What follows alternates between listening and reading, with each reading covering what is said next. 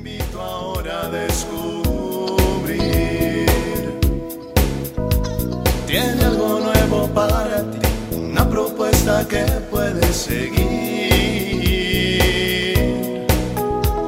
Una verdad que compartir, una nueva forma libre de vivir. Un sencillo estilo de servir, el camino hacia la santidad. Hola, qué gusto saludarte en otra cápsula de paz y bien. Vamos a invocar al Espíritu Santo que nos acompañe en estos momentos de reflexión, de paz, de encuentro con Jesús. Bueno, pues ya iniciamos nuestro domingo de ramos y ya la puerta se abre a esta semana en la que pues para nosotros cristianos es la semana más importante.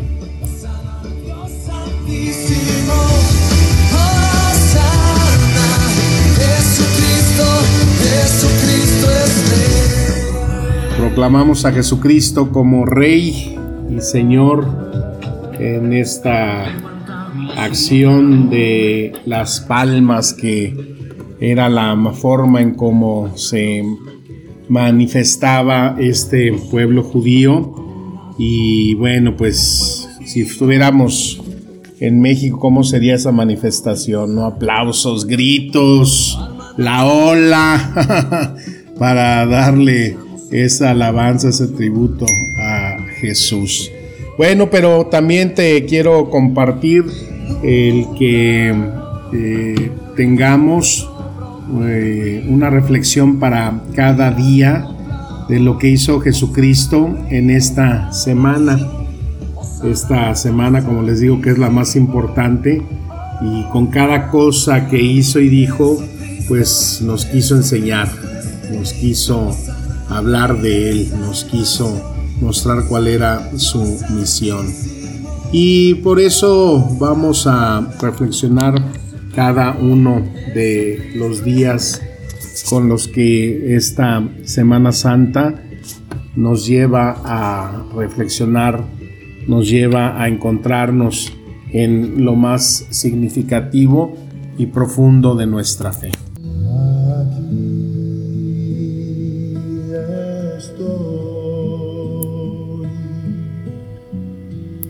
Te ofrezco todo Lunes Santo. ¿Qué hizo hoy Jesús? Jesús ha dormido en el pueblo de Betania, en la casa de Lázaro, Marta y María, sus mejores amigos. A media mañana sube andando a Jerusalén, que está a unos cuatro kilómetros. En el camino, como es la hora de comer, tiene hambre se acerca una frondosa higuera llena de hojas, pero en la que no hay higos. Entonces la secó por no tener frutos. Al llegar a Jerusalén va al templo y lo encuentra lleno de comerciantes haciendo negocios y los echa latigazos, pidiéndonos que tratemos con respeto a Dios y a las cosas de Dios. Por la tarde pasa por el monte de los olivos donde estuvo haciendo un rato de oración y vuelve a pie a Betania. A lo mejor Dios tampoco encuentra a ti los frutos que Él esperaba. Pídele perdón. ¿Tratas con respeto a Dios y a sus cosas? ¿Cómo te comportas en misa, en el, en el oratorio en la iglesia? Cuando oyes blasfemias, pides perdón a Dios interiormente. Fíjate cómo Jesús dedicaba todos los días a hacer un rato de oración como tú ahora. No lo dejes ningún día, aunque sea por unos pocos minutos.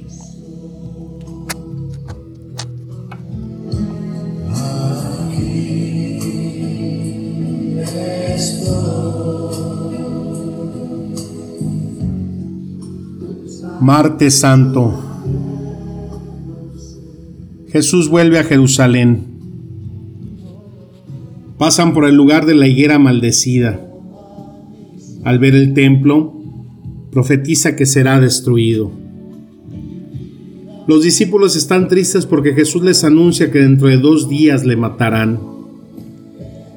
Los cristianos como Él hemos aprendido a cumplir siempre la voluntad de Dios Padre, por encima de todo. Por ejemplo, Juana de Arco, cuando estaba al frente de sus soldados franceses en una gran batalla contra Inglaterra, Dios le anuncia que ese día será herida. Entonces una amiga suya le dice que no vaya a pelear.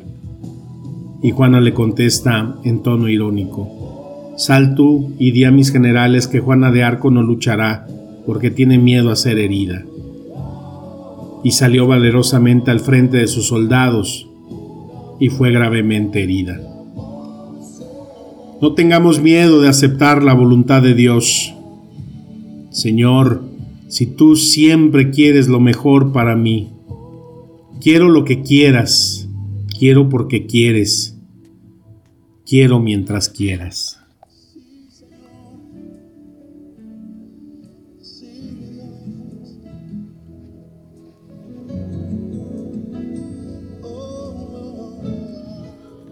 Miércoles Santo.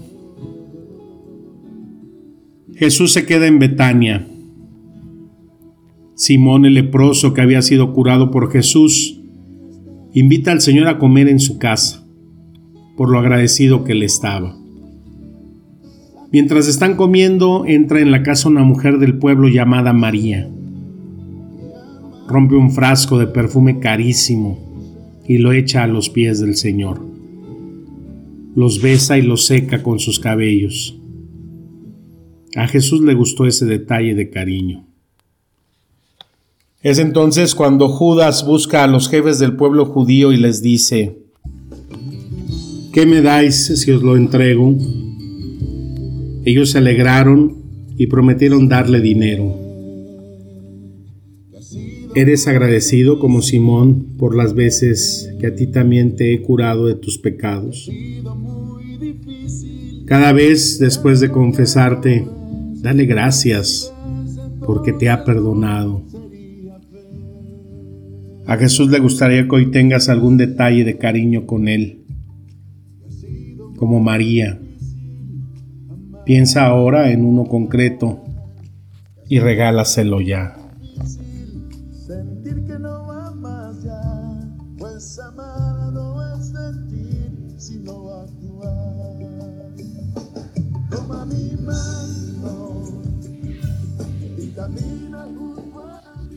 Jueves Santo. Jueves Santo. La última cena.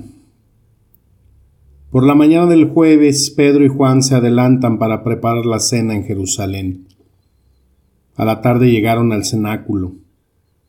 Allí Jesús lavó los pies uno a uno. Luego, sentados a la mesa, celebra la primera misa. Les da a comer su cuerpo y su sangre y les ordena sacerdotes a los apóstoles, para que en adelante ellos celebren la misa. Judas salió del cenáculo antes para entregarle. Jesús se despidió de su madre y se fue al huerto de los olivos. Allí sudó sangre, viendo lo que le esperaba. Los discípulos se durmieron. Llegó Judas con todos los de la sinagoga y le da un beso. Entonces le cogieron preso y todos los apóstoles huyeron. Lo llevan al palacio de Caifás, el sumo sacerdote. Le interrogan durante toda la noche. No duerme nada. Hazle hoy tu compañía al Señor que está solo. Haz el propósito de no abandonarle nunca y de visitarle con frecuencia en el sagrario. Clavado en esa cruz, tus manos, mi Jesús, si hubiera estado allí.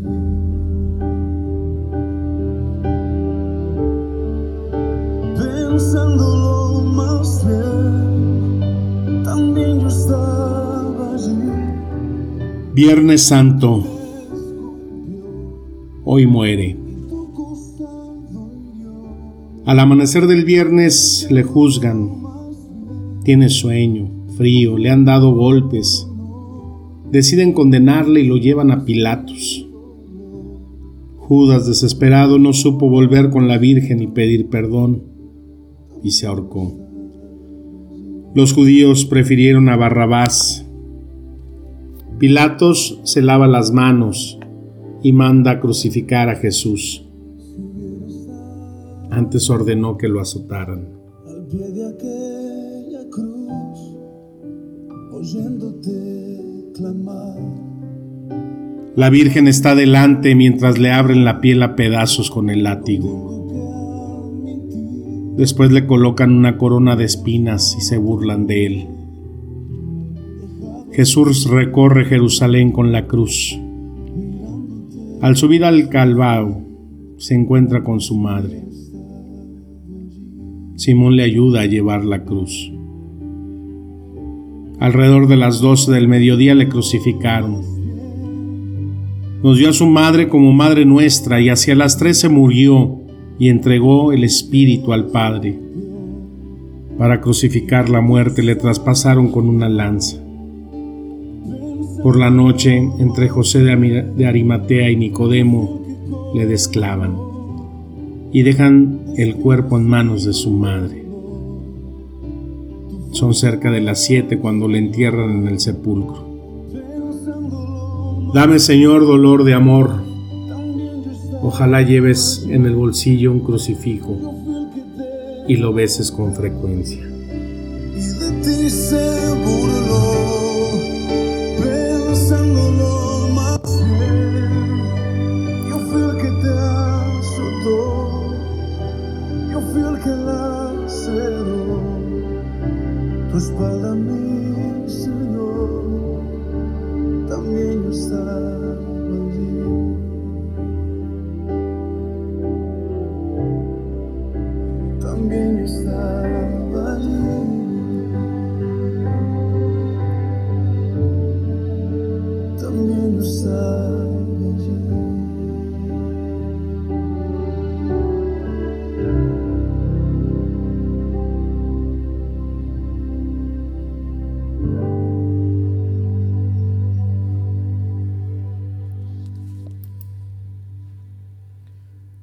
Sábado Santo. Jesús ha muerto.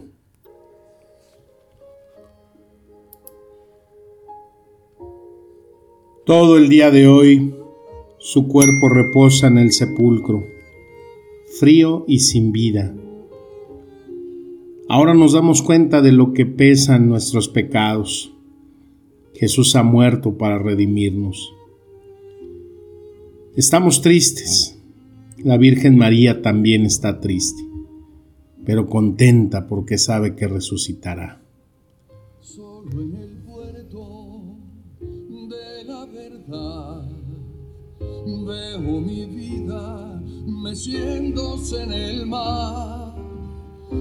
Es una barca que no viene ni va. Los apóstoles van llegando a su lado y ella les consuela. Pasa el día unido a la Virgen y con ella acompáñale a Jesús en el sepulcro. Haz el propósito de correr el regazo de la Virgen cuando te hayas separado de él.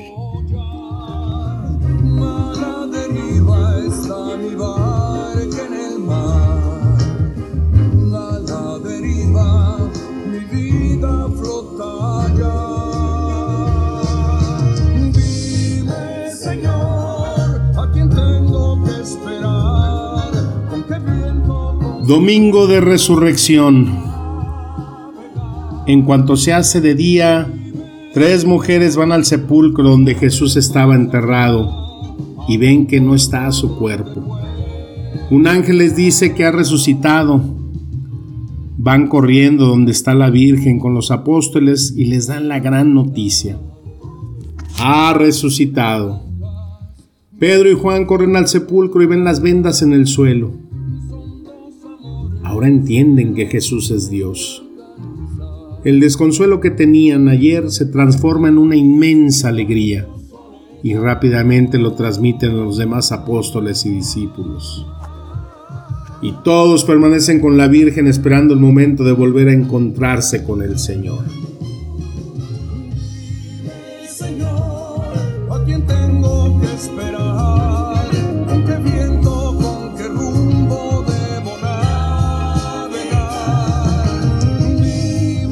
Desde entonces todos los cristianos podemos tratar al Señor que está vivo. Hoy estamos muy contentos y es momento de darle constantemente gracias a Dios. Como Pedro y Juan, tú también tienes que preocuparte de que tus amigos sepan que Jesús ha resucitado y le traten. Pídele esa preocupación.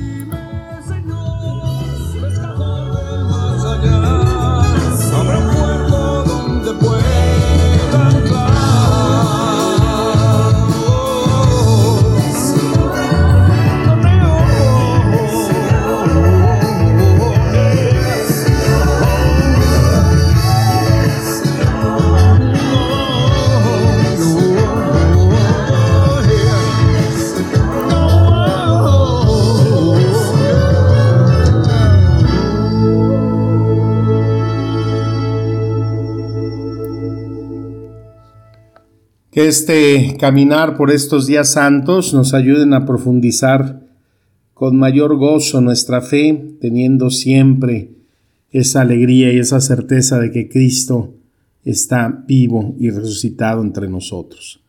Que las palabras del Santo Evangelio nos sigan administrando espíritu y vida.